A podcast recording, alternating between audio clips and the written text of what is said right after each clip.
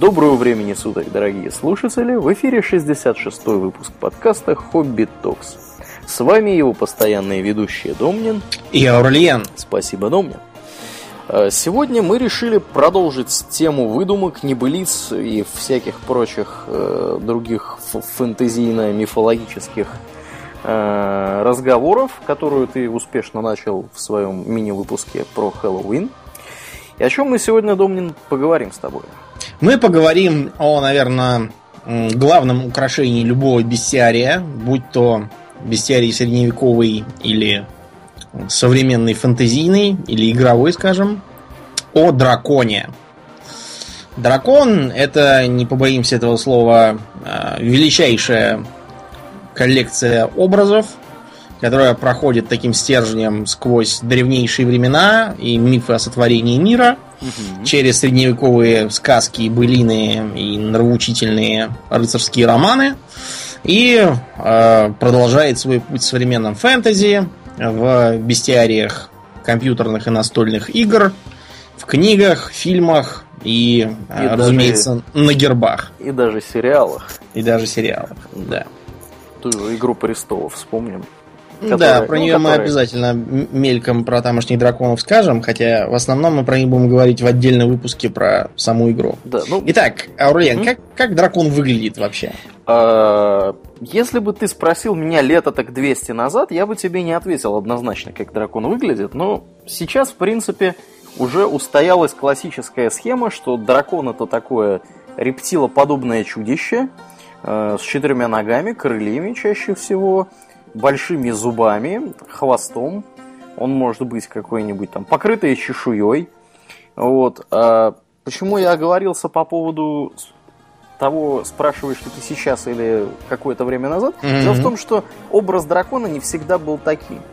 А, когда-то его представляли в разные времена, скажем так, представления в разных географических регионах, подчеркнем, представления о том, как должен выглядеть дракон, сильно отличались. В принципе, они и сейчас отличаются, если мы будем говорить, например, про драконов в европейской традиции и каких-нибудь азиатских драконов.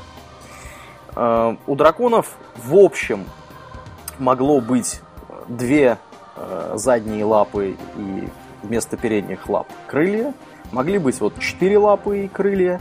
Могло быть вообще, не знаю, там каких-нибудь вообще без лап, я так подозреваю. А могло быть и множество лап, если множество читать античные всякие сказания про пифонов с тифонами. Да, у пифона много было лап, да? Я просто... Да, при этом вообще надо сказать, что чем дальше в глубину веков, тем менее конкретные описания. Потому что, видимо, тогда еще не Э, не думали, что это все придется кому-то через тысячи лет рисовать и анимировать, да? Угу. И поэтому описание в основном выглядит так. С зубами, подобными мечам, с э, хвостом длинным, как э, великая пустыня, с крыльями шумными, как 100 водопадов. Ну, короче, понять, что, что это из себя представляет конкретно, нельзя. Можно понять, что это нечто очень большое и впечатляющее. Угу, угу. Тем не менее, да, кое-какие а, мысли можно почерпнуть, скажем, у тех же скандинавов. Вот у них а, более такие конкретные описания, если бы все еще не портила дурацкая манера средневековых э, викингских скальдов.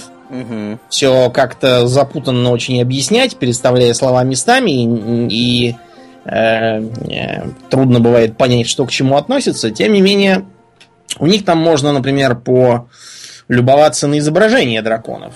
Самый типичный способ поглядеть на голову дракона, понятную викингам, это какой? Ты про Фафнера? Про какой? Нет, я имею в виду про банальнейший э, корабль. А, да, да, да. Викингов, который в обязательном порядке украшался носовой фигурой дракона. И, разумеется, да, да. А, что у нас с многоглавостью у дракона? С многоглавостью у дракона тоже все довольно-таки неоднозначно. Э, у кого-то он одноглавый, у кого-то он многоглавый. Э, в частности, вот в нашей, в отечественной традиции дракон э, трехглавым бывает частенько. Бывает даже семиглавым и девятиглавым. Даже так, о, как интересно. Ну, вот я припоминаю байку типичную, правда, для э, вообще э, мирового фольклора, байку о том, как три героя идут э, куда-то там кого-то бить. И они каждый должны победить э, дракона. Один послабее бьет трехголового, другой шестиголового, третий, соответственно, девятиголового, спасают трех девиц и хотят делать оттуда ноги, но э, первые два, сговорившись против третьего, подстраивают ему подлянку, после чего забирают всех трех баб себе. И он потом им изощренно мстит. Это типичнейший сюжет, но тем не менее девятиголовый дракон вот там э, есть. Более Кроме... того, бывают да. также двенадцатиголовые драконы. Э, да. Пятиголовые, семиголовые. То есть помимо кратно-кратно трем головам бывают еще пяти и семи головы. То есть, Мы можем говоря... вспомнить, скажем, Сциллу грецкую, ага. у которой как раз было, по-моему, 12 голов. Да. Или 9 все-таки. Но в разных источниках, потому что я точно помню, читал и то, и то. А, вообще, правда, с греками там такая проблема. Вот у них был такой вид сказочных существ, как гигатанхейры. У нас это переводится как старукие. Так вот, в описании они э, значатся как великаны сотни рук и 50 головами.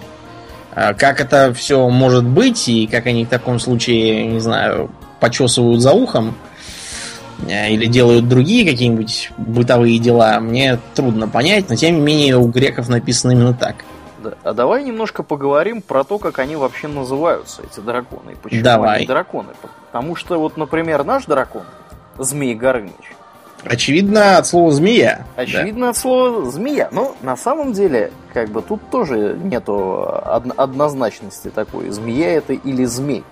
Э, змей и змея некоторыми, скажем так, э, товарищами э, считаются разными словами. Змея, мол, от слова земля происходит каким-то там образом, а змей какого-то более другого происхождения. Кстати говоря, в более других славянских языках э, змей, в смысле дракона, он называется по-разному. Он бывает змок какой-нибудь там в словацких, mm-hmm. чешских языках. Да и в польском тоже смог. Э, в польском он смог. То есть ни, никого не приходит на память. Да, но это мы все понимаем, да, да, да. да, да. Заимствование очевидно. Да, э, у славянцев, сербо-хорватов это змай. Вот. У нас это змей, у белорусов, я так понимаю, у болгар тоже змей. Вот. А вообще, почему, почему, это, почему это змеи? Как-то это связано с вирмом английским. Ну, дело в том, что worm совершенно очевидно напоминает слово worm, да. которое означает червя, или в более ранние эпохи оно означало в том числе и, э, как понимаете, вот э, когда у Карла, у Карла Линни возникла э, насущная необходимость как-то именовать всяких ползающих э, созданий, э, он придумал, использовал слово гады. Вот. Вот worm это как раз в староанглийском именно гад скорее означает. То есть нечто такое ползучее, какое-то такое создание. Не обязательно именно червь в mm-hmm. Биологическом смысле. Поэтому, да, родство между worm и worm совершенно очевидно. Да, кроме того, мы не будем забывать, что э, в европейской мифологии э, слово дракон не всегда, не всегда драконов называли драконами. Долгое время, это, я так припоминаю, что это слово вошло в обиход, вот именно слово дракон, где-то в районе 18-19 века. До этого существ, которые по сути являлись драконами, называли как раз вот этими самыми вирвами. То есть э, змеями. Или mm-hmm. зме, змеями, или как их лучше окрестить. Более того, например, у того самого небезызвестного профессора Толкиена, который очень аккуратно скопировал всю свою практически мифологию с разными заимствованиями из, из германско-скандинавских таких вот мифов, у него упомянутый уже Смаук, он как раз частенько называется Вирмом. Вот, а не, не каким-нибудь там драконом. Я так припоминаю, что у него примерно пополам. Он то Вирм, то Дрэгон, причем Дрэгоном его называют, я так понимаю, в основном дворфы, которые там тусят и пытаются отнять у него золото. Так Который что... он, в свою очередь, отнял у них. Да, да, да, да, да. Подлый, подлый дракон. Кстати, ты не в курсе, когда тут будет следующая часть, третья? А я не знаю. Наверное, наверное, я так думаю, уже совсем скоро. Ну, анонсов я пока не вижу, поэтому... Ну, ее обычно выпускают к Рождеству, так что ждать осталось, я думаю, месяца полтора, не больше. Вот, о приключениях хоббитов и всяких прочих сопутствующих лиц. Можно будет поглядеть. И на дракона тоже. Так что змей, он такой, на самом деле, более, я так понимаю, расхожее было слово змей. Очевидно, но слово дракон. дракон греческое, очевидно, да, да, да происходит да, от дракейн которая трудно переводима, кстати. Видящий. Я где-то в одном из переводов Да, видящий, видел... мудрый, про провидящий, это вот что-то такое. Угу, угу. Очевидно. Да.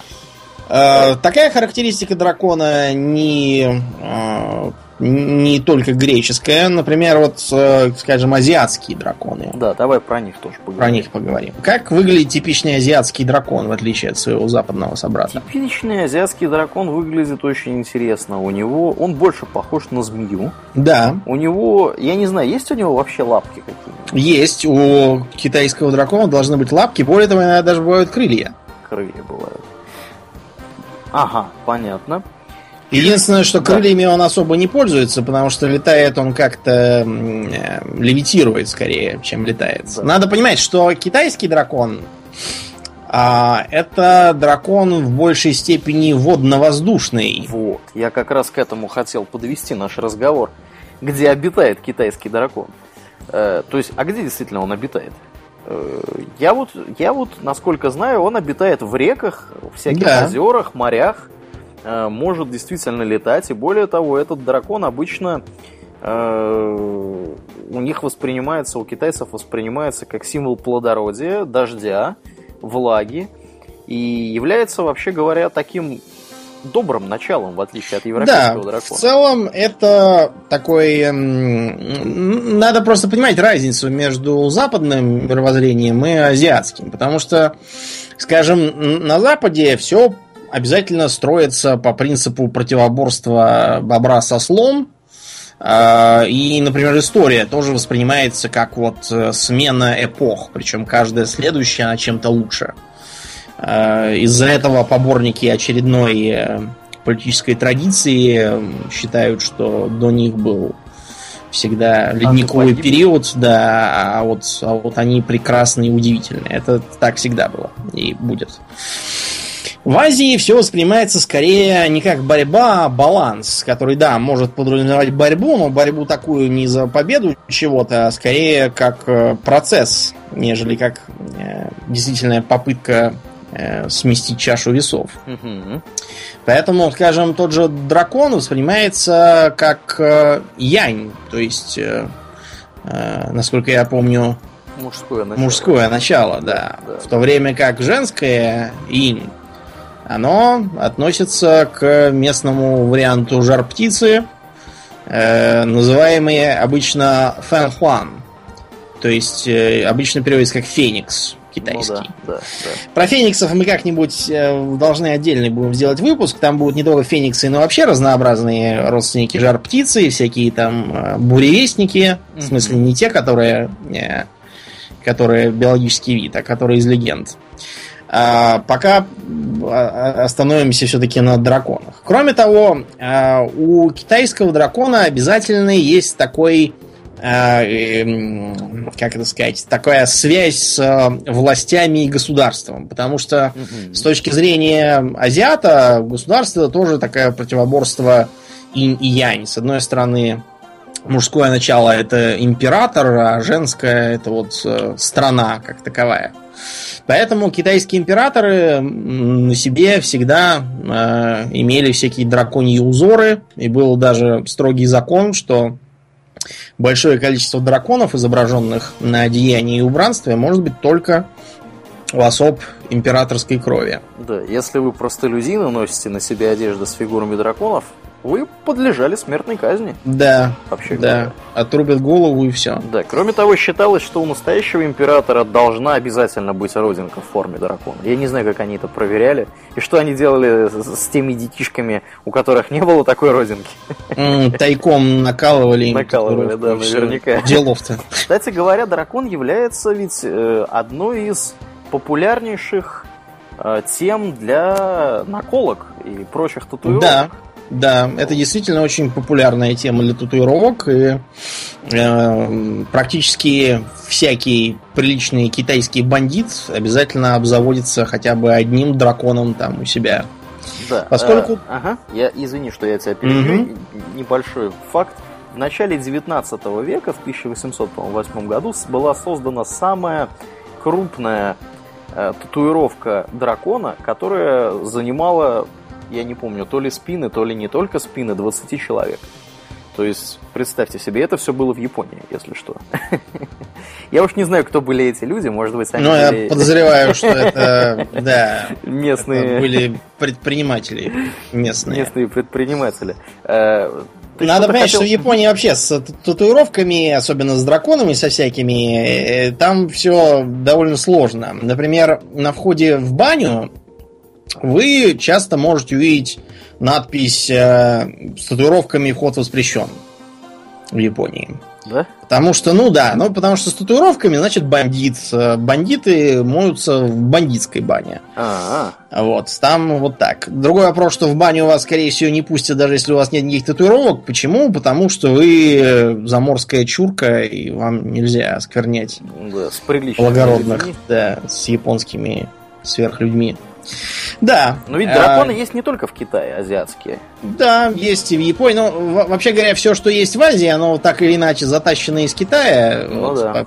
Поэтому мы и говорим китайский, не в смысле обязательно китайский. Есть э, Например, э, множество разных драконов в Юго-Восточной Азии, например, в э, даже не в Юго-Восточной, а вот в окрестностях Тибета тоже драконы популярны. Да, особые, есть, например... Особые тибетские драконы, да. Да, знаменитый есть друг как это называется. Друг. Да, это такой э, нечто вроде э, громоверца. Вот если вы э, флаг страны Бутан наищите, то вы увидите, что там на диагональном поле желто-оранжевом по диагонали его разделяет как раз белый э, характерно азиатский дракон. Да, и правда. И этот дракон э, несет в своих когтях э, такие сферы. Я подозреваю, что это Солнце, Луна и еще там чего-нибудь.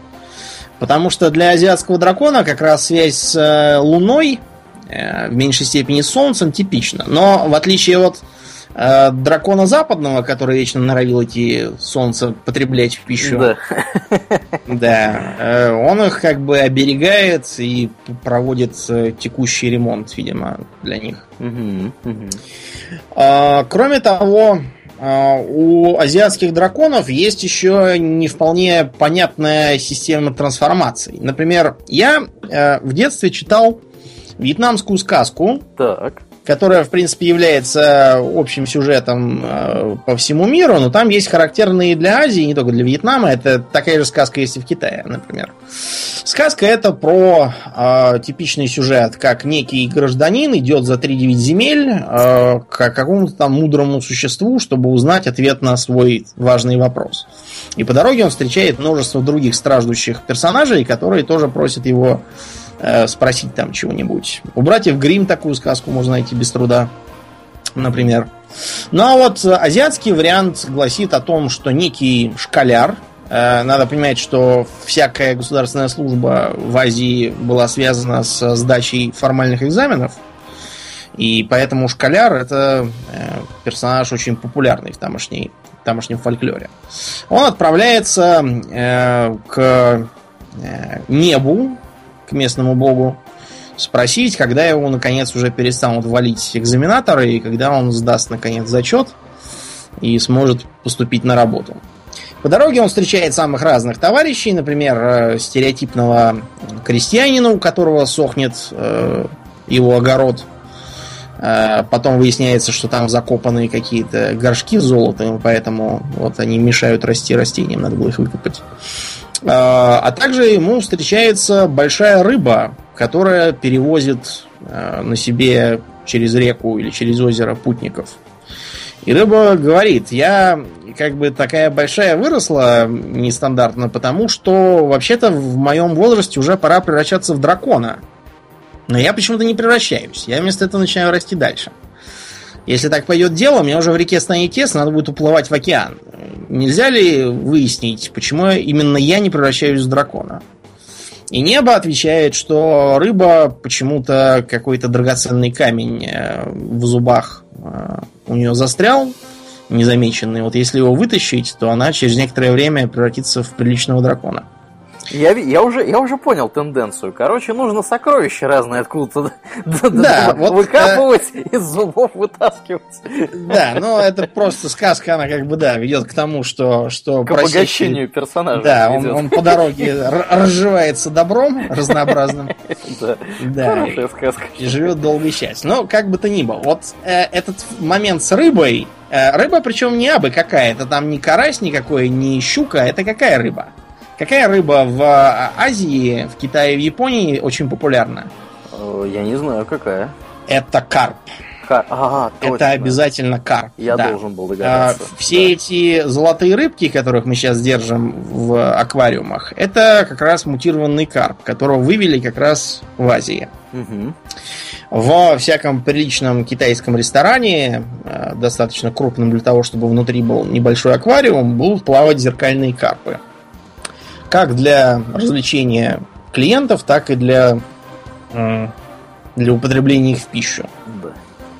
Если вы присмотритесь к чешуе азиатского дракона, вы увидите, что она один в один совпадает с чешуей зеркального карпа, считавшегося как раз очень э, престижным э, питомцем в Китае. Угу. Типичное название для какого-нибудь китайского ресторана, в котором там в кино заседает дядюшка Ляо и его там китайская триада. Угу. А он называется как-нибудь там Golden Koi.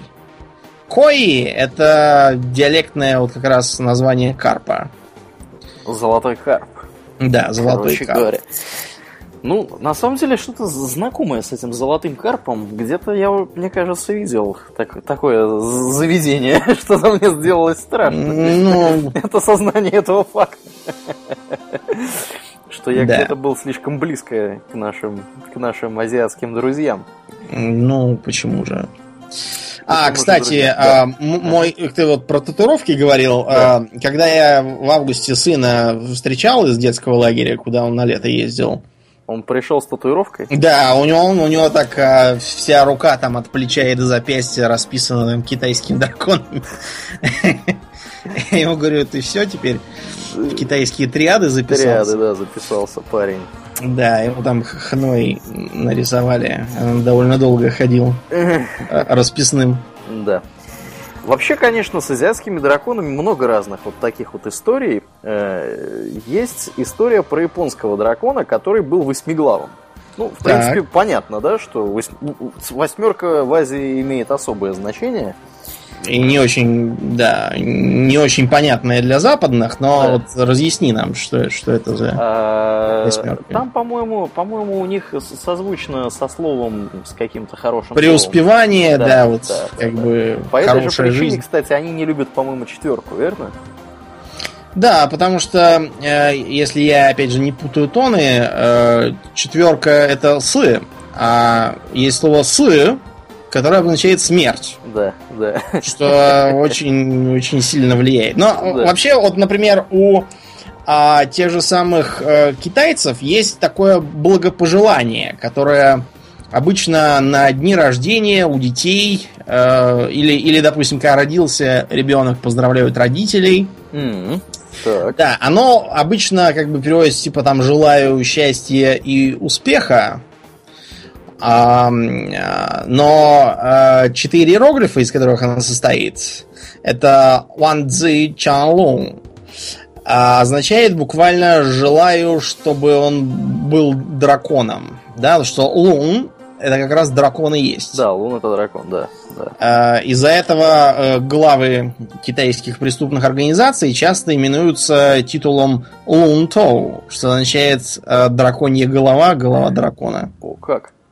Интересно, да. Ну так вот, этот восьмиглавый товарищ, э, звали его Ямато но Ороти. Я, конечно же, не силен в тоновом произношении. Но я по-японски тоже не говорю, поэтому не могу ничего. Да, да, да, да. Вот у них Ямато почему-то популярно. Они все. То у, Но... Ну. них, то у них линкор Ямато, то у них. Потому что Ямато это как бы такое олицетворение родины матери у них. А, все понятно.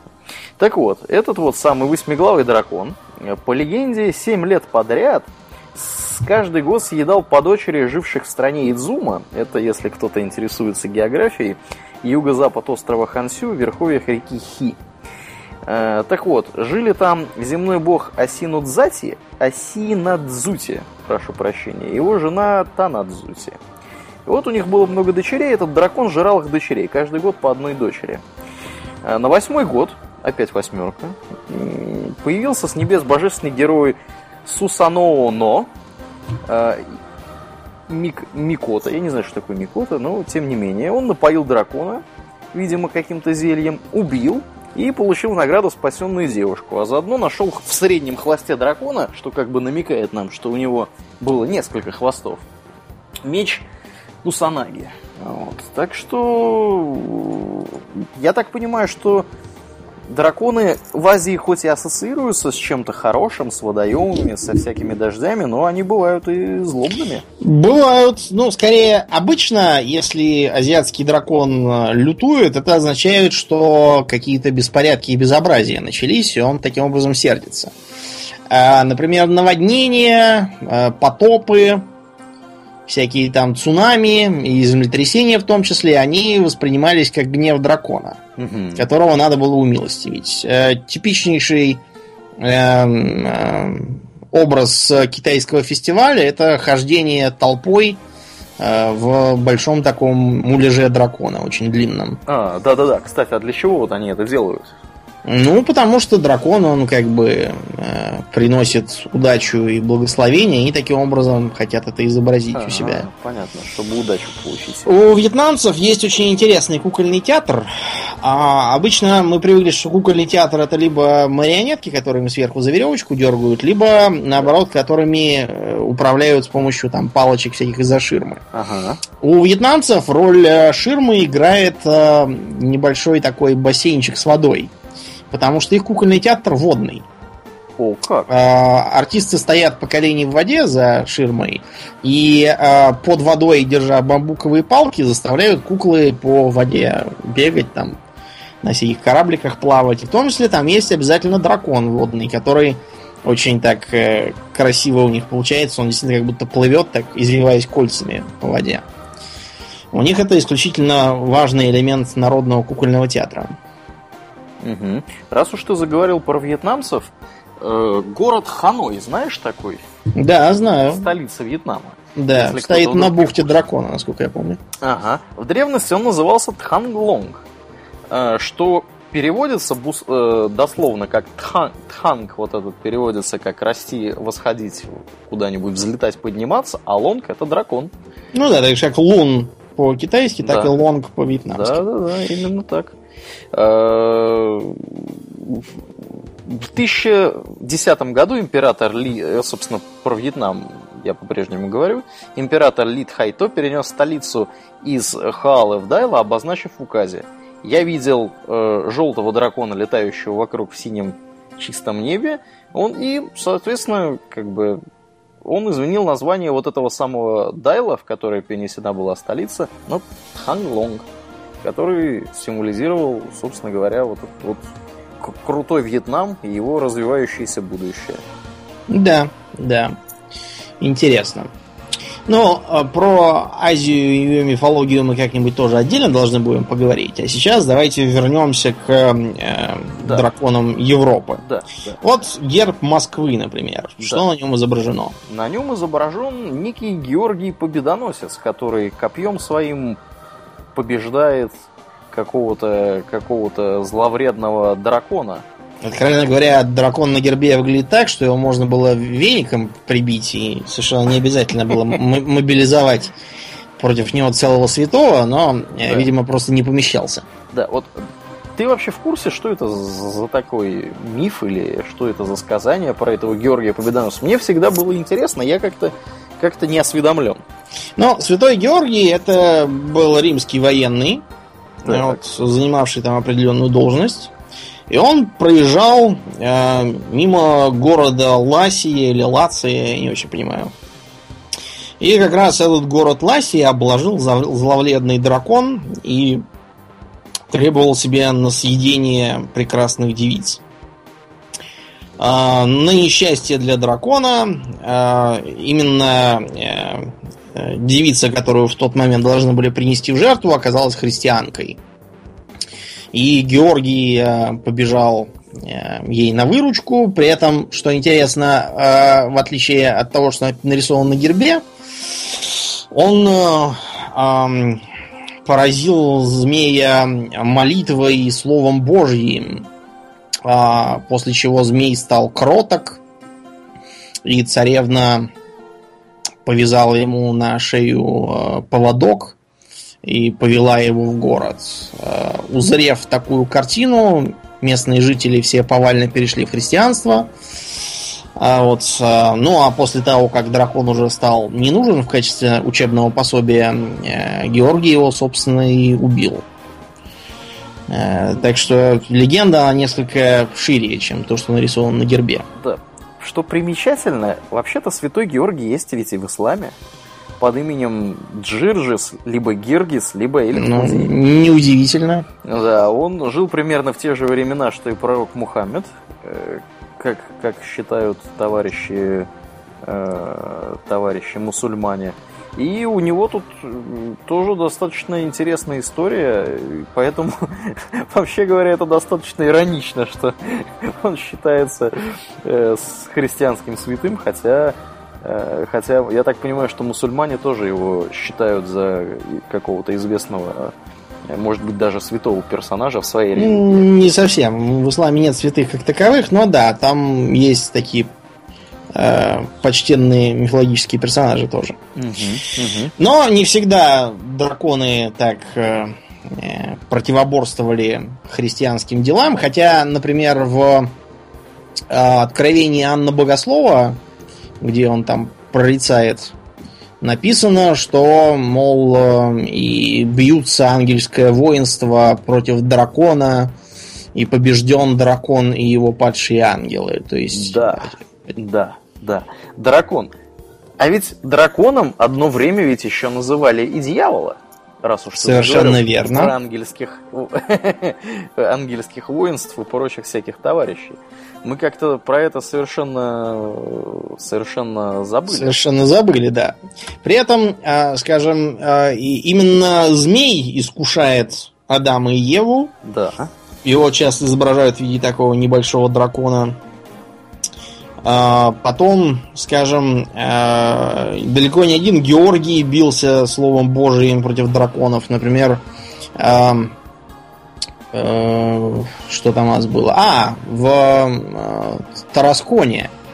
Дело в том, что Святая Марта тоже отличается э, драконоборческими подвигами. Она сразила э, монстра по имени Тараск, который, честно говоря, был скорее похож на драконовую черепаху, вот, чем, чем на дракона. Но, по, по, по крайней мере, изображают его обычно как такую здоровенную злобную черепаху. Злобную черепаху. Да, шипастую. Вот. И святая Марта тоже его усовестила молитвами и словом Божьим, после чего его немедленно убили.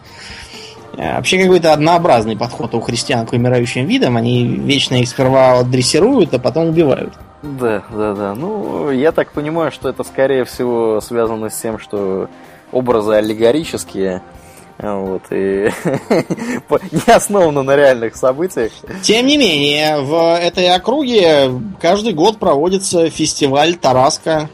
Тараска? Да, и таскают его тоже по улицам, и, в общем, всячески празднуют это дело. Тараск. Жители очень любят эту тему. Между прочим, Тараск пролез и в современные D&D тоже. Мы про него чуть позже упомянем в одном смешном контексте. Тем не менее, не обязательно дракон именно враждебен. Он, в частности, регулярно изображался на всяких гербах у вполне себе христианских владетелей. Ага. Упоминается такая легенда о бронзовом герцоге. У немцев до сих пор осталась народная песенка – так вот, бронзовый герцог, судя по всему, это некий могучий рыцарь огромного роста, э, который подрядился в войско Карлу Великому, вот, и в горах там совершенно учинил полный разгром всех его врагов в одиночку. А когда Карл ему пожаловал этот участок Альпийских гор в ленное владение, рыцарь превратился в здоровенного дракона и сказал, что ладно, хорошо, буду там жить. При этом Карл, кстати, вовсе не отобрал у него лен, а оставил его за ним. Обосновалось э, это логически следующим образом. Э, дракон, раз уж его предок участвовал в искушении Адама и Евы, то он, значит, сотворенное создание, раз так, что у него есть душа. Раз у него есть душа, значит, он вполне подходит под э, вассально-синьериальные отношения. Интересный такой, да? Да, интересный. Подход. Гибкий подход, да? Да. Конечно. Не, а, а сам посуди, что еще с ним делать вот с этим ну, товарищем? Да. Боюсь, э, выгнать его оттуда уже будет трудно. Выгнать его, да? То есть, они вот просто закрепил то, что де-факто уже сложилось. Потом э, можем вспомнить знаменитого Влада Дракулу. Да, да, да, да, да. Я вот, кстати, Дракула да. это же фактически отчество, то есть Дракулович. Дракулович, да, да. А да. почему его папу звали Дракул?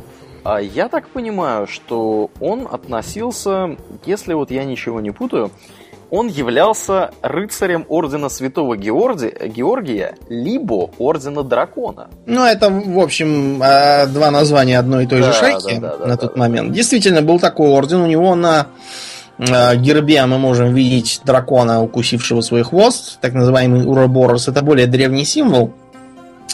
Так вот, а, этот орден был очень такой пафосный э, и... Пафосно превозмогал? Да, ну, пафосная такая была организация, которую христианские монархи, монархи поздней средневековой поры создали для... Да, ну, там и Король входили... Венгрии Сизигмунд I Люксембургский основал орден в 1408 году. Туда входили многие восточно-германские рыцари, сербские всякие. Я так Короче смотрю, говоря, да, все, да. кто э, чувствовал опасную близость э, турецких армий к своей ага, заднице, ага. вот, и они, да, старались какой-нибудь придумать оборонительный союз против них специальный. Орден, в общем, отметился несколькими битвами, хотя прожил он, в принципе, не очень долго. А турок потом выгнали без, без помощи этого ордена.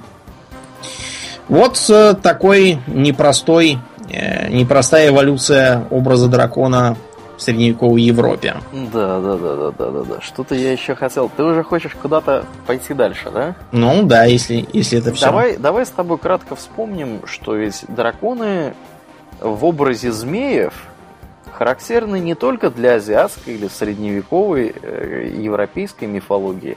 Они же ведь встречаются и у всяких там э, южноамериканских товарищей, да. да, в виде всяких кецалькуатлей. Нам есть что-нибудь на эту тему сказать? Да, это интересная, интересный такой э, пласт легенд о так называемых пернатых змеях. Да, да. Что интересно, мезоамериканский дракон действительно пернат, Хотя это очевидный змей, потому что э, он частично покрытый чешуей. Да. А, какой самый знаменитый пернатый змей у нас, которого мы знаем из южноамериканских сказаний? Ну, Кецалькуатли. Да, он же, вероятно, Кукулькан, поскольку образ Кукулькана у майя один в один совпадает с Кецалькуатлем у э, ацтеков. Угу. Действительно, Кецалькуатль считается научил э, научил э, своих э, подопечных разнообразным полезным навыкам, в частности, выращивать маис, основу тамошнего сельского хозяйства, э, научил их разным архитектурным ухищрениям, тем самым, которые так поражали приехавших завоевателей. Ну и вообще там разные интересные мысли им передал. Да, если кто-то вдруг интересуется деталями, мы отошлем всех желающих к 26-му выпуску нашего подкаста, в котором мы говорили про майя, ацтеков, инков и прочих южноамериканских товарищей. Я думаю, что там мы это, этой темы коснулись как-то более развернуто, если мне не изменяет память. Что-то мы там про Кецалькуатля и мифологию Э, вообще да, говоря, мы упоминали, упоминали в том числе о том, что образ Кецалькаатля эксплуатировался Кортесом, когда он прибыл, потому что действительно была легенда о возвращении Кецалькаатля, который там примет власть опять. Угу. И э, поэтому его сперва воспринимали как, как раз как пришедшего бога. Да. Вот что примечательно, Думнин, обрати внимание.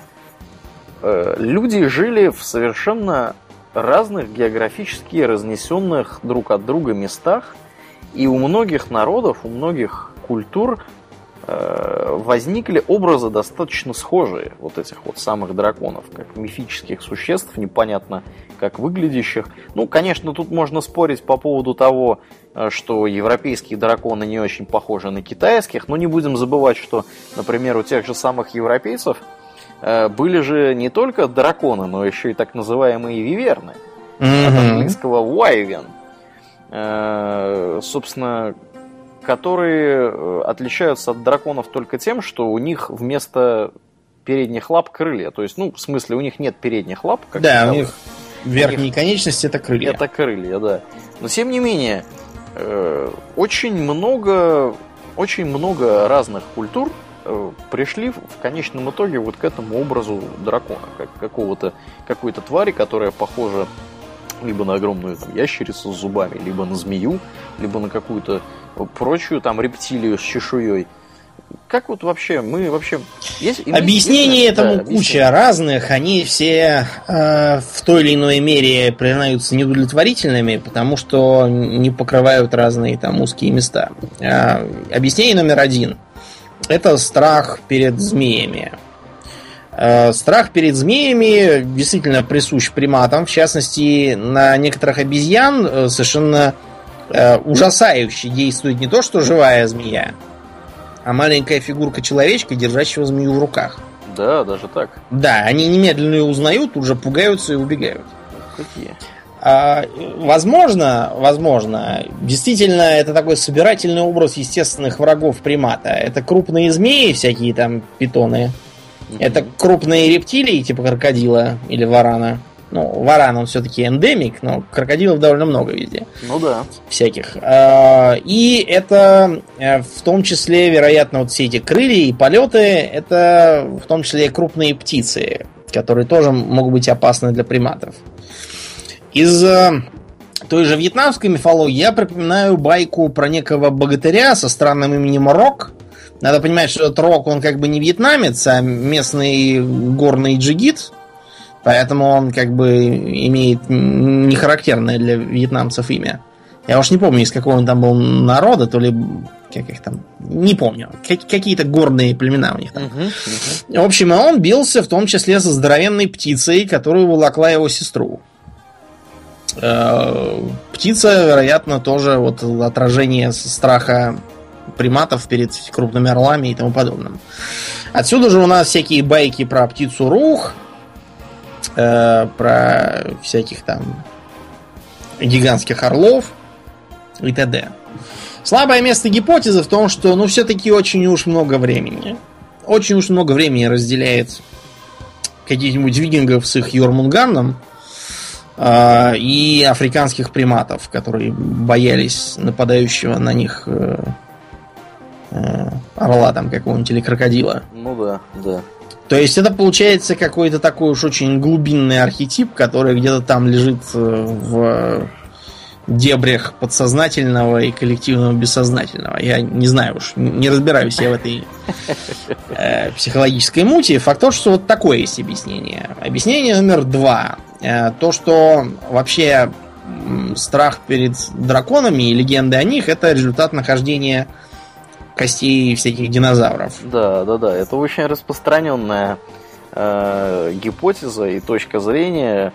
И в принципе она достаточно, для меня она звучит достаточно правдоподобно. Более того, мы практически гарантированно знаем, что именно нахождение костей некоторых динозавров и вообще доисторических существ оно привело к формированию некоторых мифов. В частности, можно было в средневековой Европе встречать черепа грифонов.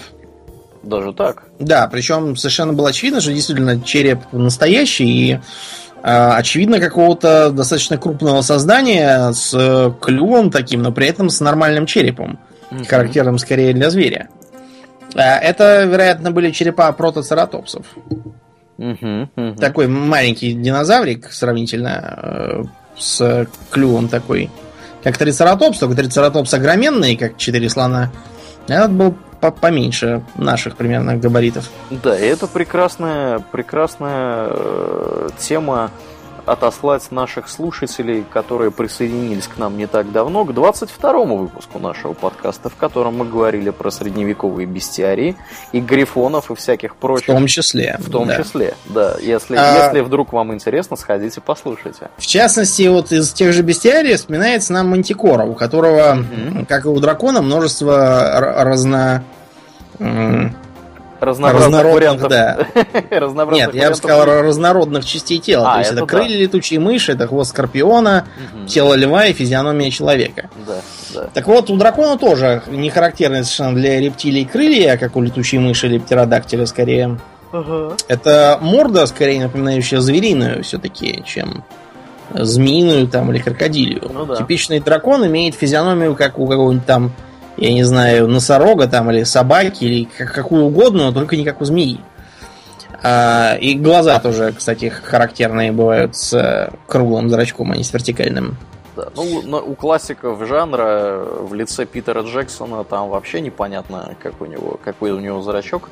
Помнишь, когда просыпается Смаук? Да, вообще там од- одно, значит, веко, другое, что-то в бок, вниз, куда-то там уезжает. Ну, вот это как раз он, видимо, решил изобразить третье века, который у нас тоже есть Да. в виде рудимента. Да, наверное, Вот, да. И он так решил это изобразить. В общем, вероятно, что это какой-то такой, а, может быть, древнетотемный какой-то зверь, который собран из разных...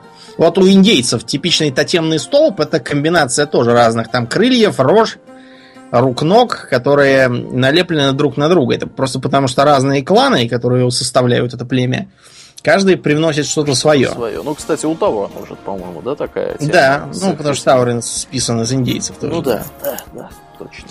Так что, в общем, гипотезы есть всякие. Некоторые даже ничтоже сумняшися заявляют, что это просто воспоминания э, древних людей о динозаврах, которые там дожили до их э, времен. Но тут Что мы не можем. науки Пока что да. маловероятно. Маловероятно. Нет, мы не Хотя- спорим, что может быть какие-нибудь там реликтовые в каких-нибудь отдельных местах могли там и существовать определенное время после считавшегося наступившим конца динозавров. Например, мы можем вспомнить кучу разных реликтовых существ, те, те же самые кистеперые рыбы.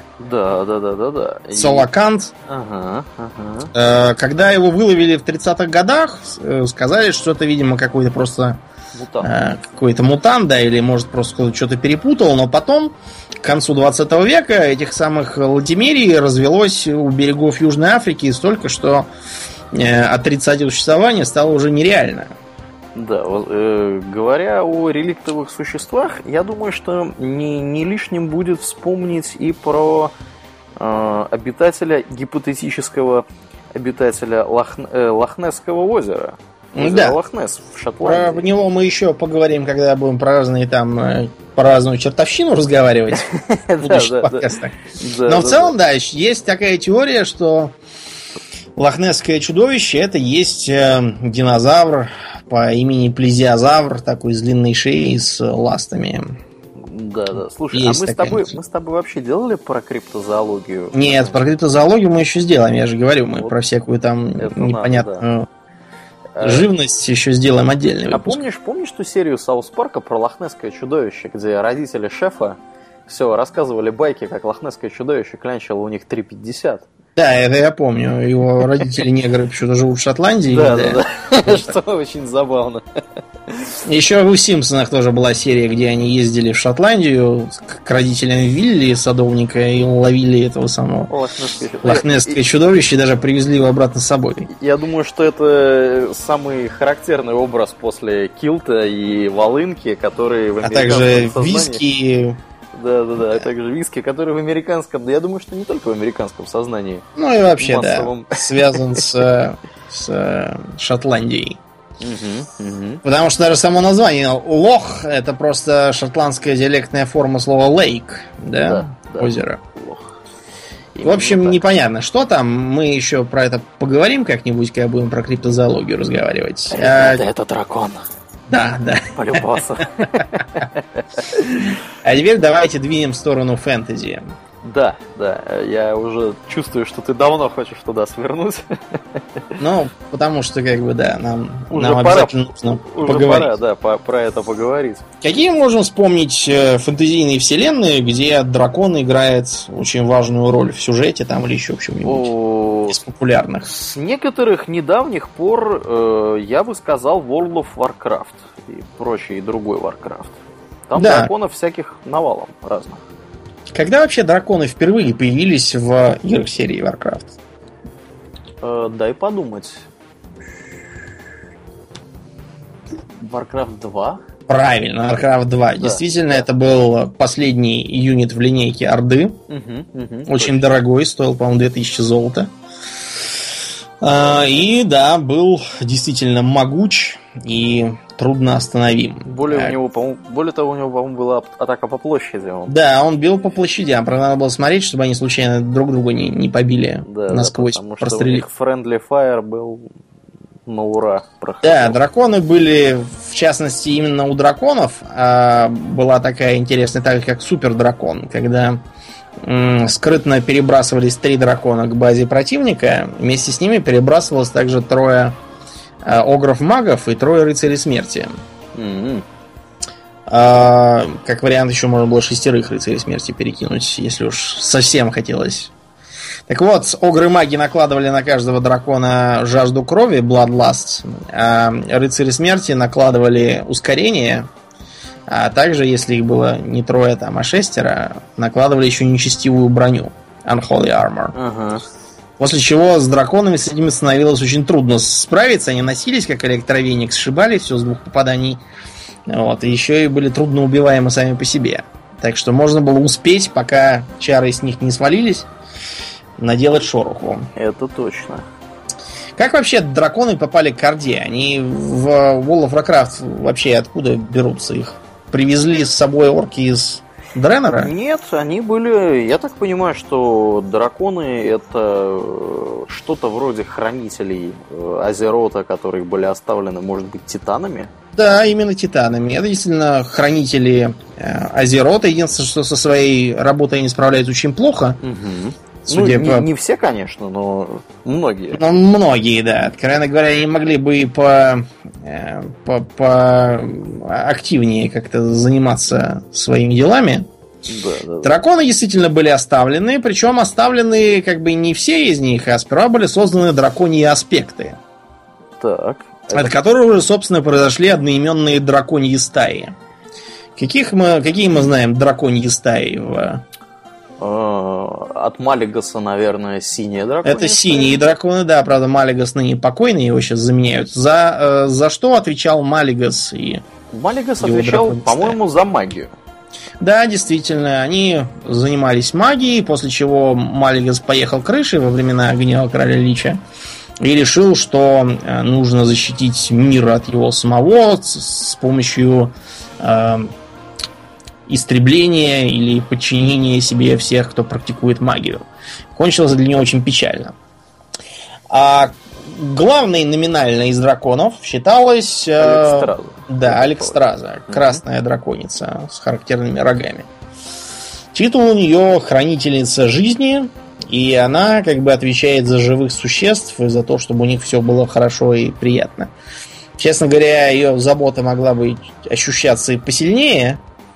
Да уж. Но да, я припоминаю, что как-то раз, опять же, во времена гнева короля Лича мы водили маленьких сироток-мурлоков А, точно, а, точно. к этим самым к э, Алекстразе, да, и он сирота спрашивал, э, как бы, почему она такая маленькая, потому что она была как раз в своем гуманоидном облике и выглядела просто как рогатая такая, не знаю, эльфийка, что ли, на кого она похожа. А помнишь, мы с тобой еще через пещеру времени не раз ходили? Кто ими командует? У нас Дорму. Да. Это бронзовый дракон.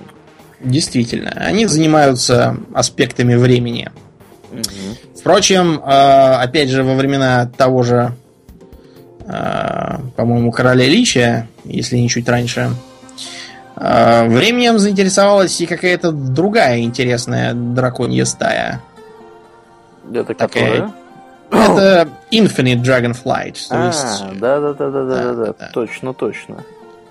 Э, которая пыталась внести коррективы в происходящие на, э, в истории Азерота вещи. Они, например, пытались убить Артаса, прежде чем он э, успеет стать рыцарем смерти. Они пытались помешать этот темный портал, пытались помешать Траулу сбежать из концлагеря. В общем, наделали бы дел, если бы мы им не мешали.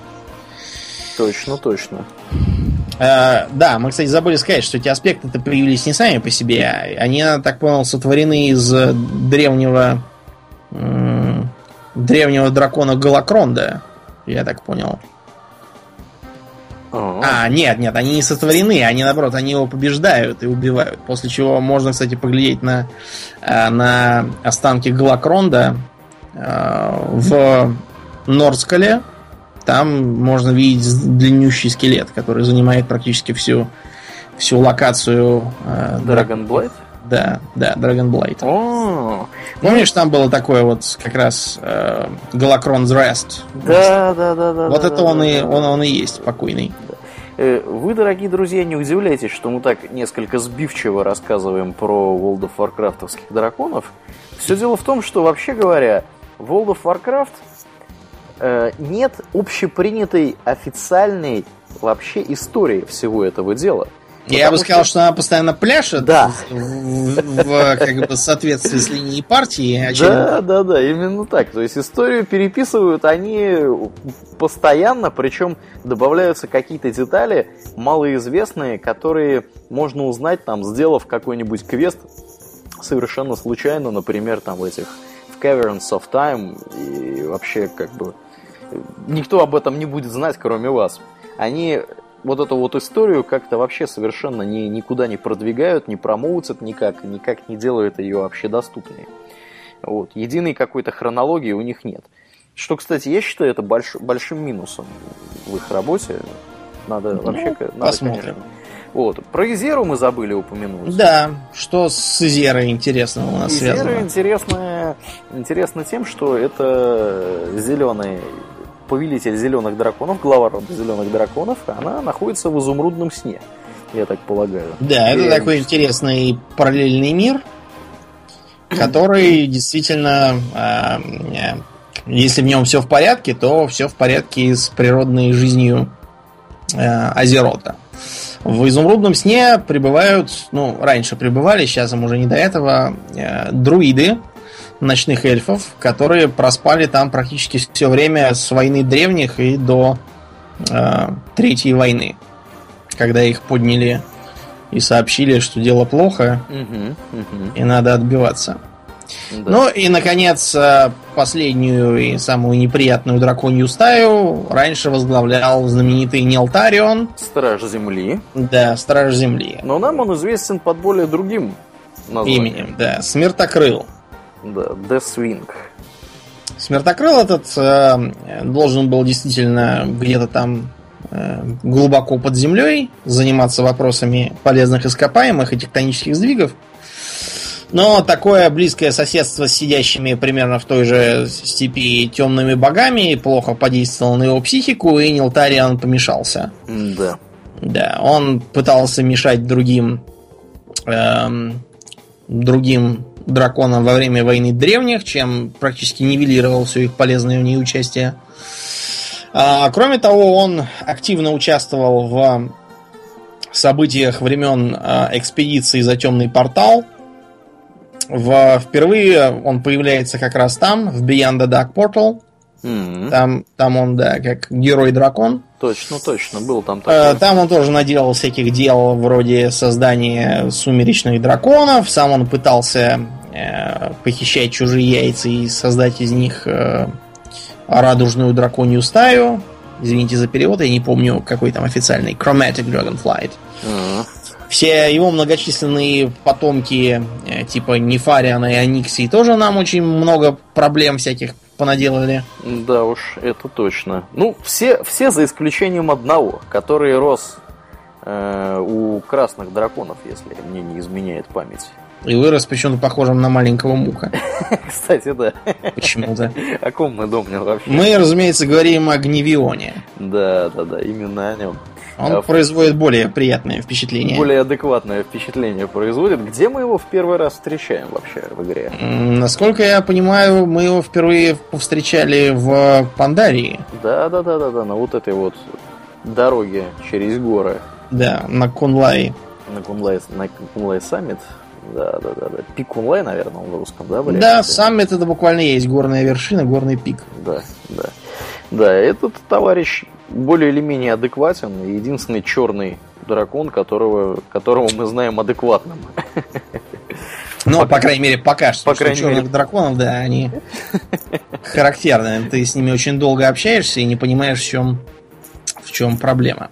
Но будем надеяться, что ничего особенно ужасного он нам не преподнесет. Хотя, черт его знает, с такими жуткими красными глазами от него можно ждать всего, чего хочешь. Это точно. Это точно. Вот такие вот интересные драконы в э, Азероте. На них можно и покататься, в том числе, что э, как бы моду на полеты на драконах э, открыли орки. Никто не отменял. моду. Да, его открыли орки еще во время Второй войны, когда э, захватили гнездо Алекстразы, похитили ее яйца и, шантажируя э, безопасностью ее потомства, затащили ее в Гримбатол, вот, где э, мобилизовали ее потомство на службу Орде. Да, да, да, да, да. Соответственно, огромнейшее количество различного рода драконов используются как маунты в настоящее время в игре. А, В частности, я вот летаю на Time Lost Proto Drake, которого можно было с большими проблемами и с большими приключениями да. достать, достать в Нортрензе, э, в... Как же называется эта область? Которая... Вот, Crown. Бассейн, бассейн, э, Не-не-не, бассейн Нет, это, это, это зе- где ты имеешь в виду, где зеленого. Не-не, это зеленый. Его А, вот выращивать Time Lost, да. Time Lost, Time Lost это более другой. Он забыл я. Это Штормовые случайно- пики. Штормовые пики. Да. Штормовые Да. пики. Ну, наверное, я его, видимо, не добывал. Он, он очень, он очень был проблематичный в добывании. Он респаунился раз в сколько-то там суток вместо одного из редких э, более других драконов. Летал там по определенному маршруту, нужно было его ловить. Э, по-моему, один или два раза в сутки он всего респаунился. Вот. И я за ним охотился, наверное, я не знаю, месяца полтора, может быть, два. Вот. Ну вот, как раз настоящая охота получилась. Да, да, получилась настоящая охота. Вообще, конечно, вот, вот эту фишку они интересно сделали в Нортренде. Добавили туда вот этих редких существ. Редких существ было и до этого, в принципе, порядочное количество. Да. Вот, но то- только в Нортренде они обрели какой-то смысл, потому что добавили ачивку на то, чтобы всех их поймать. Сперва одного поймать, а потом всех. И народ стал за ними охотиться. Вот. Ну, вот такие дела. Так что в результате действительно можно на огромном количестве драконов летать. Есть даже петы. Например, знаменитый Аниксиан Велпинг, который является редким, редким петом, бэтл-петом. Можно его там посылать биться с более другими петами. Вообще, конечно, да, драконы занимают важную часть World of Warcraft'овской э, мифологии, истории и прочего. Но ведь не только World of Warcraft Да, Живет не только народ. World of Warcraft. Мы можем вспомнить такую замечательную ролевую систему, в которой драконы внесены прямо в заголовок. Да. Я Dungeons говорю, разумеется, да, and Dungeons and Dragons, драконы и подземелья. А, так как Dungeons and Dragons это система очень старая и проработанная до всяких мелочей, там огромное количество всяких разновидностей. Но так как эта система достаточно упорядоченная, там все распределено по полочкам. Тамошние драконы э, делятся не только по разновидностям, но и по мировоззрениям. Оно у них задано жестко. Что интересно. Так вот, э, стереотипный дракон из драконов из подземелий может быть, ну, самой разной направленности с точки зрения философии, идеологии. Э, очень силен. Причем, чем старше, тем он сильнее. Смерть от старости им не грозит. Более того, э, по ходу своей жизни он проходит через несколько таких э, возрастных категорий. да, возрастных категорий, скажем так. При этом э, тут учитывается что? Не только его возраст, но и накопленные им сокровища. М-м. Да. Поэтому, то есть, как бы где-то до средних размеров дракон может дожить и полностью бессеребренником, но если вы видите дракона почтенного и древнего, то это э, весьма богатый гражданин. У него где-то там напрятана казна ого-го. А, При этом у драконов есть интересная возможность, как раз оттуда перешедшая в World of Warcraft, это превращаться в гуманоидов. И при этом, при этом в Warcraft е не были замечены ни в чем подобном пока что. Они могут скрещиваться с другими гуманоидами. И что в результате получается? А в результате получаются люди с некоторым естественным талантом к волшебству. Ивана как? А, вот смотрите, в системе Dungeons and Dragons, я, по крайней мере, в третьей редакции, если четвертая редакция совершенно отстала от жизни, э, по- поправьте меня, если я там по новым правилам что-то не то говорю. Но раньше, например, магия делилась, я имею в виду академическую магию, то есть не божественную, которую дают боги своим э, друидам и жрецам, а именно ту, которую э, волшебники и колдуны применяют всякие. Она может быть либо как наука, то есть волшебник именно таким образом э, ее изучает, и за счет этого он имеет самый большой репертуар заклинаний, но при этом он их э, может применять столько раз, сколько он их как бы подготовил на сегодняшний день. А вот у колдунов, наоборот, у сорсереров, Они имеют довольно ограниченный репертуар заклинаний, но при этом, если уж они какое-то заклинание знают, то они несколько раз за день его могут применять свободно. Ничего подготавливать им не нужно. Считается, что это э, означает подход к магии как скорее талант, как э, такую способность врожденную, чем как изученный навык, да? Поэтому считается, что такие люди все имеют где-то там в дальних предках дракона. М-м. И, например, колдуны, а также барды, поскольку они тоже таким же образом подходят к магии, я не знаю насчет, там еще был класс, например, м, чернокнижника во втором Neverwinter Nights, можно за такого поиграть. Как это к нему относится, я не знаю, но вот колдуны и барды совершенно точно могли взять себе престиж-класс, который так и называется а, «Потомок дракона», Dragon Disciple М-м. что позволяет им как бы пробудить э, свои дремлющие генетические способности и приобретать э, разные драконьи свойства, типа там неуязвимости к тому, защиты от, от этого, склонности к чему-то там еще, и где-то там к уровню, по-моему, к десятому этого последователя дракона можно уже превращаться в некрупного дракона самостоятельно. Ну вот, а такой вот интересный у них э, семейный семейный секрет. Правда, там чуть попозже мы когда про металлических драконов поговорим, будет секрет еще почище. Но начнем мы не с э, э, металлических, а с цветных. Цветные все злобные, всегда. Э, С ними мы неоднократно бились, что в первом Neverwinter Nights, что во втором Neverwinter Nights, в разных там других играх по э, Dungeons and Dragons, типа Baldur's Gate. Мы тоже с ними изрядно повстречались. Ничего хорошего от цветного дракона ждать не стоит. Э, Даже если по первоначалу вам это не кажется. В общем, они делятся почти по... Как, сколько их там видов-то? Есть, например, полярный белый дракон. Э, Выглядит он, ну, как белый такой снежный дракон, который живет где-то в снегах. Э, Туповат, мелковат и, в общем, обычно в сценариях применяется как пушечное мясо. Следующий по размеру это черный дракон. Черный дракон это вылитая аниксия. Да? То есть именно, именно с э, ДНДшных черных драконов рисовали наших, азеротских. Потому что, ну, все то же самое, абсолютно те же самые очертания, и даже характерные такие два рога, два рога, которые э, за ушами где-то начинаются и идут вперед. М-м. Как у Диаблы. Ну, да, да. А, в общем, драконы эти сидят в разных там темных лесах. То есть в сосновом, например, их не найти, а вот в еловом очень даже. Хотя больше шансов, наверное, в каком-нибудь там влажном тропическом лесу, где всегда царит приятный полумрак.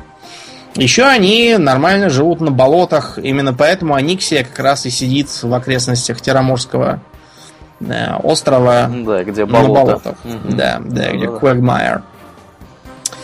Что интересно, в отличие от большинства э, драконов из других фэнтези-вселенных, э, ДНДшные драконы дышат вовсе не только огнем. Даже так. Да, например, тот же белый дышал морозом таким. А, я, я не знаю, как это все выглядит, наверное, жидким азотом каким-нибудь. Наверное, А вот да. черный э, дышит кислотой. Ивана как? Да. Дышит кислотой. Э, черный дракон считается тупым, э, упертым, э, нерассуждающим, агрессивным и очень неприятным. То есть, э, если вы увидите, его надо либо мочить, если вам позволяют способности, либо драпать. Вряд ли вам с ним удастся пообщаться чем-то, о чем-то, кроме как о его гастрономических вкусах. А вот его э, зеленый родственник, который как раз живет в лиственных лесах обычно, э, он как раз регулярно вступает в беседы во всякие. Беседовать зеленый дракон любит э, не столько из врожденной общительности, сколько э, из э, э, своей тяги к интригам и манипуляциям. Он очень легко может задурить голову какому-нибудь попавшемуся по дороге э, человеку или там эльфу, он э, может, в принципе, вступить с вами в сделку. Э, Разумеется, если вы что-то можете полезное для него делать. э, То есть, если вы являетесь персонажем влиятельным и могучим, а не абы кем. И эту сделку он обычно достаточно скрупулезно соблюдает. Единственное, надо всегда смотреть за условиями договора. А то он обычно составляет э, все эти трактаты так, что потом эм, получится вовсе не то, чего вы хотели. То есть у зеленых драконов есть такой, да, э, такой бзик на исполнении желаний, только не таким образом, которым хотел желающий, а совсем другим, которому он совсем не рад. Дышит он ядовитым газом, насколько я понимаю, хлором, потому что хлор тоже зеленый и тяжелый, как мы уже упоминали один раз. Несколько крупнее его пустынный синий дракон. Почему он пустынный, непонятно, потому что цвета он именно такого ультрамаринового, и что он делает в пустыне, непонятно. Никакой покровительственной окраски э, это ему не дает. Да Еще уж. его легко заметить, потому что у него такой интересный рог на морде. Как у, не знаю, у кого. У носорога, только у носорога рог именно на носу, а у синего дракона он скорее промеж глаз. Такой. А, подобно зеленому дракону, синий тоже а, достаточно общителен, и более того, он считается достаточно вменяемым. А, вменяемым, разумеется, с точки зрения злых персонажей. То есть подписывать его на спасение принцесс не надо, он вряд ли оценит эту идею, а вот э, на э, захват и разграбление какого-нибудь города обращайтесь, он рассмотрит ваше предложение без проблем. А, Поэтому для всяких там злобных колдунов и королей-чародеев синий дракон это первый друг и помощник. Более того, он сравнительно спокоен и уравновешен, то есть никаким бзикам и обидам он обычно не подвержен э, в отличие от своих э, сородичей. Вот. А, кроме того, у него есть интересная э, особенность э, э, в смысле гастрономических вкусов. Он единственный, наверное, из всех э, злых драконов, который не любит жрать людей. И вообще э, гуманоидов. А он почему-то предпочитает крупный рогатый скот. Ивана как? Да, поэтому как бы и- и еще, еще одна причина, по которой всякие злодеи с ними постоянно тусуются.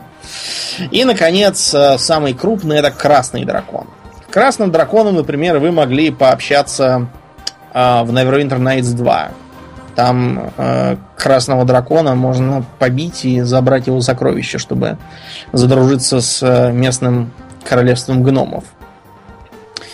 А с гномами у красного дракона всегда очень печальные отношения, потому что он как раз в горах селится и любит сокровища. Этих двух причин достаточно, чтобы гномы считали его смертельным врагом. А, сам он очень территориален, как это говорят биологи, то есть он не терпит на своих охотничьих угодьях никого и, в общем, э, не склонен вступать в переговоры, э, часто подвержен приступам ярости, и обычно беседа с ним заканчивается битвой. Дышит он огнем, в отличие от своих нестандартных сотоварищей. Но если злые драконы, должны быть и добрые драконы. Э, добрые драконы называются металлическими. Почему-то, э, я не знаю, вспомнить металлы из таблицы Менделеева, многие из которых были известны алхимикам еще в средние века, авторы не сумели, и поэтому они наделали драконов из разных сплавов бронзы и близких металлов. Например, самым маленьким из добрых является латунный дракон. Характерная внешность то, что у латунного дракона крылья э, как бы своей перепонкой доходят вплоть до хвоста. То есть он напоминает, знаете, всяких волшебных дракончиков из того же Варкрафта. Mm-hmm. Крылья вроде как какие, они перепончатые, но они как, как у бабочки скорее, чем как у летучей мыши. Fairy Dragons. Я тут их недавно имел удовольствие наблюдать. В, да. Ну, не вживую, конечно. Не вживую, я уже, я уже стал беспокоиться, что ты перешел на какой-то новый вид употребляемых веществ. Нет, конечно. Я Крейбейном, рыцарем смерти, играл тут. А, да. И как раз делал квесты в Хиджале, да. Ну, я отвлек тебя, да. Латунный дракон. Как и все добрые металлические драконы, латунный дракон обладает не одним видом дыхания, а двумя. Дело в том, что поскольку они добрые, у них один вид это боевой, летальный, а другой, наоборот, несмертельный. Который нужен для того, чтобы не, не проливать даром кровь. Так вот, э, боевое дыхание это обычный огонь, а вот не боевое это усыпляющий газ. А оно как? Да, что интересно. А, латунные драконы почему-то очень любят пустыни, а, причем не просто жить там, а именно копаться в песках. А, вот. А, и у них есть очень интересная особенность, они почему-то очень любят львов. Есть? Вернее, нет, не есть. Э, и в результате можно иногда видеть такое странное существо в пустыне, как дракон. Дракон. Дракон выглядит как такой э, костлявый, чешуйчатый местами лев э, с крыльями и такой немного драконьей мордой. Вот меня всегда удивляло, почему создатели всяких вот вымышленных таких вот вселенных э, любят, любят пустыни. Вот что интересного есть в пустыне? Для меня пустыня это большая такая вот большая песочница. Здоровенная песочница, вот именно что песочница. И в ней нет ничего, кроме песка. Как там, что там делают драконы? Кроме того, как ковыряются в песке. Что они там делают? Я не понимаю. Я тоже не очень понимаю, откровенно говоря. Но надо понимать, что под пустынями чаще всего понимается полупустыня в которой как раз много чего интересного есть. Ну, если только так, да, да, да. Да, то есть, вот, например, тот же а, Ближний Восток, регион Левант, это же не пустыня реально, да, ну, да. это скорее там, там довольно прилично можно жить, в том числе и дракону. Это просто люди не понимают, что такое пустыня. Да. Ну вот, Видимо, да. а, чуть покрупнее латунного идет медный дракон, у него тоже такие крылья, но зато он а, несколько более величав и длинношей, потому что латунный дракон производит впечатление какой-то крылатой собаки, скорее, чем дракона по очертаниям. А. Медный дракон э, интересен тем, что э, очень любит всякие там соревновательные мероприятия, например, э, всякие конкурсы песен там и поэзии, загадки, любят загадывать всякие задачки, ребусы. Чем они дышат, мне почему-то узнать не удалось. А, более крупный бронзовый дракон э, живет много где, например, в лесу или, скажем, по берегам водоемов, некоторые в холмах живут. А, имеют очень большие крылья, если на них посмотрите, то поймете, от кого у нас пошли бронзовые драконы из World of Warcraft. По очертаниям один в один. Бронзовый дракон большой любитель ввязываться во всякие там справедливые войны, на защиту всяких там городов от нападающих орд орков или э, орд э, нежити или еще чего-нибудь. Единственное, что бронзовый дракон обычно все это за так не делает. За Потому деньги? что, да, он, э, понимаете, причем, что самое печальное, он почти никогда про это не э, вспоминает э, нормально упомянуть. И обрадованные жители говорят, да, да, конечно, помогай. А потом он им выкатывает огромный счет, и они говорят, но а как бы у нас столько нет. В общем, э, дракон в этом случае может стать весьма гневен. У него такой взгляд на честность и справедливость определенный. Коммерческий, скажем так. Да, да. Нет, это не значит, что его нельзя уговорить помогать бесплатно. Можно, конечно. Но обычно он тоже на это соглашается в расчете на какие-то будущие полезные для него э, сделки и услуги. Ну, от него хотя бы всегда знаешь, чего ждать.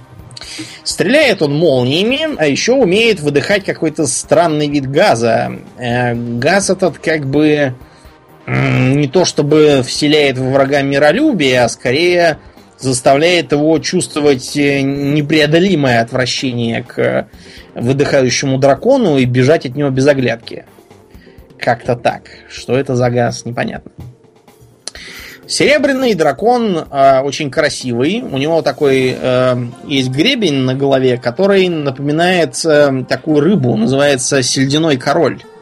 Сельдяной Или ремень король. рыба, да. Единственное, что у сельдяного короля э, серебряное только тело, а гребень как раз ярко-красно-рыжий, такой красивый очень, то у серебряного дракона все тело и гребень в том числе темно-серебристые.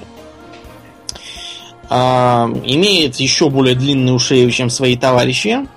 Всегда держит ее прямо. И в отличие от бронзового дракона склонен к альтруизму регулярно приходит на выручку всяким попавшим в неприятности существам и обычно ничего за это потом не просит. Но редок. Бронзовые драконы почему-то живут чаще, не знаю почему. Встречаются, вернее, чаще. Своим дыханием он умеет либо замораживать, либо парализовывать. И, наконец, самый крупный из добрых металлических драконов – золотой. Выглядит он, э, в общем, очевидно, китайским драконом.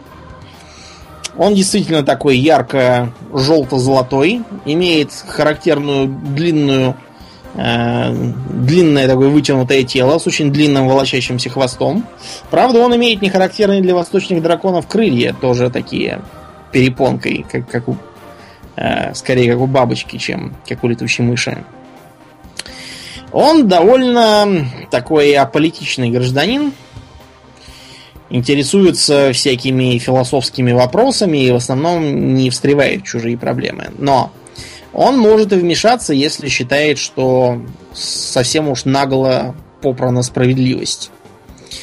Кроме того, он имеет предпочтение в драгоценных... Э, не, ну, это не металл, а, в общем, в драгоценностях. Он очень любит жемчуг. Да. Почему-то. Да, вот он, он специалист именно по жемчугу. Металл его интересует слабее. А, при этом ни в коем случае он не требует никакой платы за свои услуги. Даже попытка дать ему подарок перед тем, как поговорить о помощи, она будет воспринята им негативно. Его оружие это либо огонь, либо э, лишающий сил газ. Противник сразу теряет силы, падает на землю бессильно лежит. С течением времени в драконах и подземельях ширилась космология, которую сейчас все равно все отменили. Э, было напридумано огромное количество драконов самоцветных, например, которые нейтральные.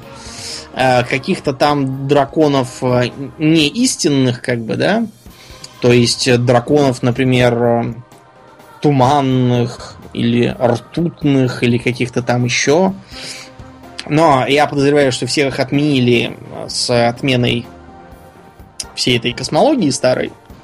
Да и кроме того, мне кажется, что это уже э, очередное опухание э, картотек и бестиариев, которым было славно старое ДНД.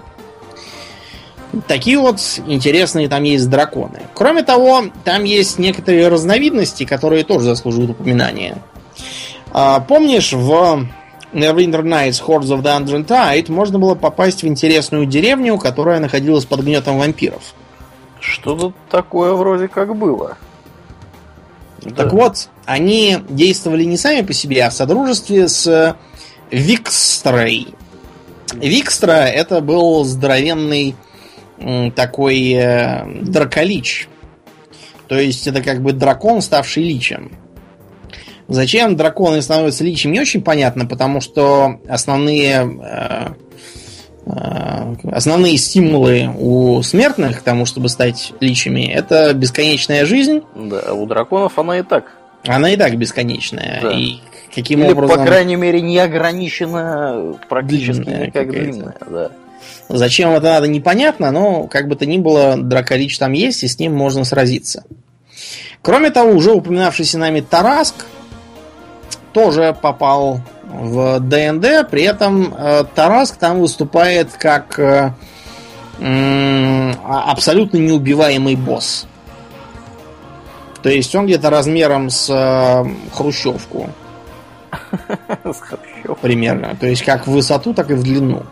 Ну и гораздо шире ее. Это э, огроменный, совершенно неубиваемый монстр с огромной пастью до ушей, огромными лапами с длинными когтями и, в общем, с толстенной шкурой. Скорее напоминающий панцирь. Был такой интересный ролевой сценарий для настольной ДНД, э, назывался Don't Go There. И смысл этого сценария был в том, чтобы послушаться э, встречных NPC, которые говорят, не ходите туда, вернитесь домой. Потому что если, если все-таки упорно дойти до конца, то там будет 5 тарасков. 5 э, тарасков это, это абсолютно как бы непреодолимая сила, с которой как справиться непонятно. Даже для очень высокоуровневой партии. Там а, одного бы, наверное, хватило, чтобы всех поубить. И, наконец, а, мы можем вспомнить богатую на а, разнообразных драконов серию игр про меч и магию. Так. Помнишь героев, да? Герои меча и магии, да. В да, героях да. у, наверное, половины, не меньше всех доступных раз был какой-нибудь дракон Э, в последних юнитах. Можно вспомнить, что это э, лесной союз, только это сейчас называется. Ага, ага. Там у них был зеленый дракон. Да. Потом были подземелья. Там был красный дракон, почему-то потом превращавшийся в черного. Можно вспомнить Некрополис, у которого был дракон костяной, костяной. а потом дракон-призрак какой-то. Ну, что кажется достаточно бредовой затеей. Да, на мой взгляд. Но так уж, видимо, художники посмотрели. Из э, новых мы можем вспомнить драконов гномов, которые отличаются от своих товарищей и выглядят скорее как такой прямоходящий игуанодон. Ходит на двух лапах, крыльев не имеет, но дышит огнем ого. И э, еще нечто в этом духе было у орков в пятой части, ну и вообще в мире Асхана, где они использовали специально выведенных из драконов мутантов виверн. Угу. Вот виверны как раз выглядели канонично, у них там были два крыла, никаких там передних конечностей. Вот, и они занимали не последнюю ступень в иерархии, а предпоследнюю. Чем еще интересен э, сеттинг Асхана? Тем, что там драконы являются, по сути, местными богами. А, ну, кстати, да, да. Например, э, люди из Империи Грифона молятся Элерату, дракону света. А культ его подозрительно похож на католическую церковь. Это даже вызвало появление такого термина, как хрустальный дракон Иисус. Э, это такой, э, как вам сказать, э, такой штамп из вымышленных вселенных, когда придумывается некая религия, вроде как не связанная никак с христианством, но при этом выглядящая как христианство и, по сути, во всем, кроме некоторых там моментов, являющаяся христианством. И это характерно вовсе не только для, э, скажем, героев меча и магии тех же самых. В некотором роде можем сказать, что это э, присутствует в Обливиане. Я имею в виду Elder Scrolls 4, да? Угу, угу. А, потому что в Обливине мы могли видеть такую стереотипную провинцию средневековую и довольно стереотипные храмы, которые выглядели как готические соборы. Даром, что там поклонялись семи богам. Вот в Скайриме, например, храмы абсолютно другие. Тех же самых семи богов. А, кроме того, мы можем вспомнить а, некоторые некоторые серии аниме. Дело в том, что у японцев вообще есть бзик такой на католической церкви, потому что она им она у них воспринимается так же экзотически, как вот буддизм в Европе, да?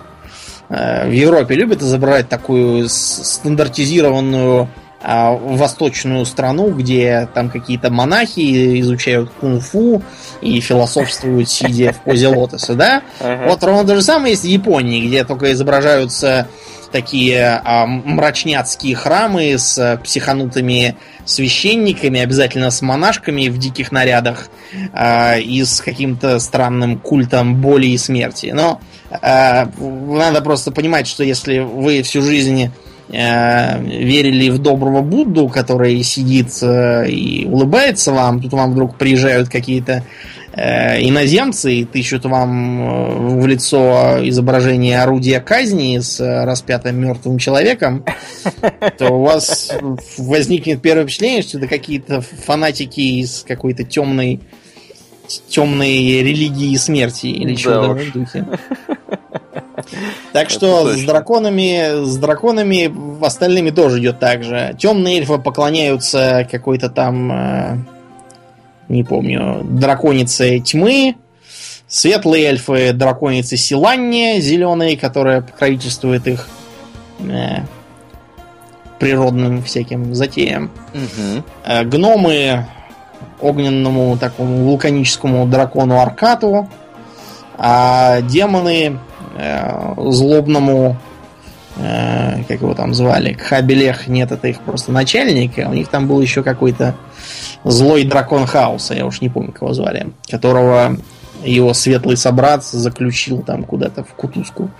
И откуда он постоянно пытается сбежать. Единственное, кто никаких драконов... А, кстати, что интересно, а, а, некроманты, знаешь, какому дракону там поклоняются? Какому? Асхе, то есть, которая как бы сотворила мир. А-а-а. Девиз некромантов а, Asha uses all, то есть как бы все на благо Асхи. Они просто считают, что раз уж э, многие вокруг являются специалистами по всяким делам в этой жизни, то кто-то должен заниматься и тем, что после смерти. Такая у них странная философия. Одни, одни из немногих не злых некромантов, которых можно вообще видеть. И, наконец, а, волшебники из такого персидско-индийского э, союза городов там какого-то, они не поклоняются вовсе никаким драконам, потому что являются атеистами. Повально. Да уж. Это забавно. Да, вот такие вот забавные драконы. Единственное, что, конечно, в героях драконы нередко ходят огромными толпами, что несколько их обесценивает. Да, да, да. Обычно, как бы в мифологии дракон это что-то мощное, сильное и единичное. И не нуждающееся в большой численности, чтобы да быть внушительным. Да уж, это точно. А, есть несколько игр, где можно поиграть, собственно, за дракона, но они, к сожалению, все в основном очень старенькие. А единственное, что приходит в голову из более-менее современного, это а, Divinity Dragon Commander. Потому что там нужно играть как раз за дракона, который участвует в битвах в своем драконьем обличии. Игра получилась в своем роде очень интересной. Единственное, что очень заметно, что ее делали какие-то разные, не очень пересекавшиеся друг с другом люди. Да? Да, потому что, э, понимаете, вот там видно сразу, что те, кто делал тактические битвы, делали их как-то для собственного удовольствия. Те, кто делал э, стратегический экран, вообще, по-моему, там какой-то левой задней лапы этот рисовали. Те, кто э, придумывал э, внутрикорабельные всякие разборки, ролевые все эти диалоги, они действовали по своему разумению. В результате все это выглядит как какие-то совершенно не связанные между собой вещи, э, не влияющие друг на друга никак. Вот этот недостаток, он, к сожалению, серьезный. Но дракон там интересный, да. Учитывая общую, скажем так, э, невнятность тамошних боевых единиц и самих сражений, честно говоря, дракон это единственное, что хорошего там есть на боевом экране. Мне гораздо больше понравилось э, женить главного героя, потому что рыцарь-дракон ты должен выбрать себе невесту из одного из народов этого мира. На выбор предлагались э, эльфийка с характерным э, цветочно-гринписовским отношением к жизни, умная и уравновешенная ящерка, э, мертвая невеста, которую потом можно, кстати, в одном из вариантов сделать опять живой девицей. А так она такой выглядит, такой скелет в таком платьице с накрашенными губами. Э, ну и, наконец, та, которую я выбрал, это такая э, рыжая приземистая гномиха в золотых очках – и я сперва даже думал, может быть, все-таки не ее взять, может быть, мертвячку какую-нибудь предпочесть. Но тут а, она, когда я по ней ткнул, ко мне обратилась с таким густым шотландским выговором «Ак, мелад». Я понял, что, что вопрос даже не стоит. Беру эту. Да. Да. да. В общем, драконы это тема большая. Мы периодически будем к ней возвращаться в разных частных случаях. Ага, под разным углом. Я да, поговорим сказал. также еще немножко, когда будем вообще о восточной мифологии э, говорить. Поговорим о азиатских драконах. Мы, к сожалению, не смогли пообщаться, например, на такую интересную тему, как э, Анжи Дахака, который является местным э, драконом и по совместительству слугой дьявола в зороастрийской религии. Вероятно, именно и через ее влияние эта идея про дракона дьявола Э, оно переехало в христианство. Угу. Да, но когда-нибудь, вероятно, про, про австрийцев еще поговорим или про Персию вообще. И обязательно Дахаку упомянем. Да. Ну а на да. сегодня, пожалуй, все. Будем заканчивать. Действительно, тема очень многогранная. Мы, наверное, поскребли только по ее э, я по не чешуе? знаю, по чешуе, да, поскребли. То есть э, очень много можно здесь говорить.